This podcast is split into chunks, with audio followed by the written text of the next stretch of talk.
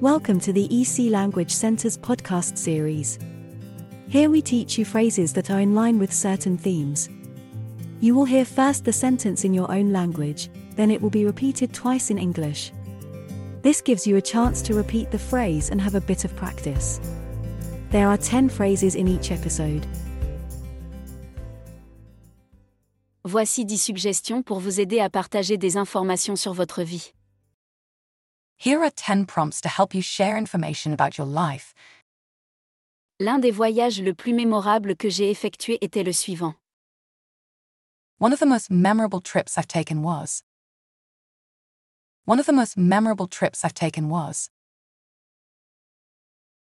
Lorsque je ne travaille pas ou que je ne suis pas occupé par la vie, vous pouvez souvent me trouver dans les endroits suivants.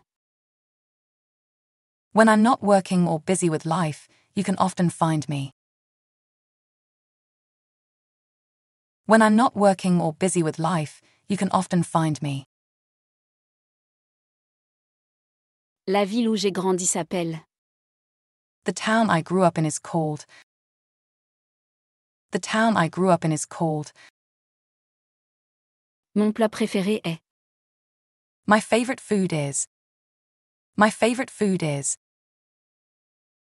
J'aime la musique, j'écoute surtout. I enjoy music, I mostly listen to. I enjoy music, I mostly listen to. J'essaie d'apprendre. I've been trying to learn. I've been trying to learn. Es-tu déjà allé à?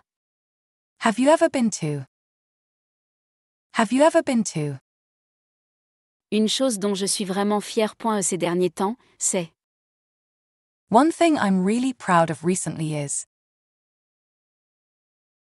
One thing I'm really proud of recently is. Dans ma famille, nous avons cette tradition de. In my family, we have this tradition of. In my family, we have this tradition of. L'une des choses qui figure sur ma liste de choses à faire est. One thing on my bucket list is to. One thing on my bucket list is to. If you have enjoyed this podcast, please follow us to hear more in the series. Visit www.ecenglish.com for a list of our courses.